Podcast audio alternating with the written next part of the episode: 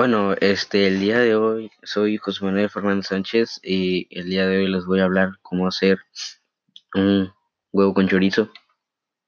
Bueno, primero que nada, pues en mi casa acostumbramos cerrar el gas. Pues primeramente tengo que abrir el gas, buscar un sartén adecuado, tener en cuenta un aceite, sal y pues dos, tres huevos y pues la barra de chorizo. Tener todo en la mesa ya listo y pues primero es prender el gas. Ya una vez prendido ponemos el, sartén echamos el aceite. No no tantito poquito porque pues si le echas demasiado este va a quedar como que muy aceitoso grasoso como dicen muchos.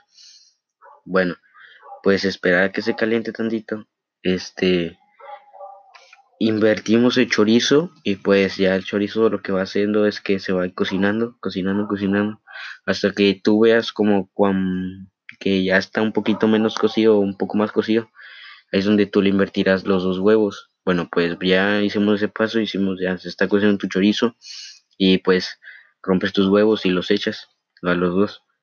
Y pues con una cuchara grande, mediana o chica, no importa, pues le vas meneando ahí me le meneas, le meneas, le meneas, le meneas.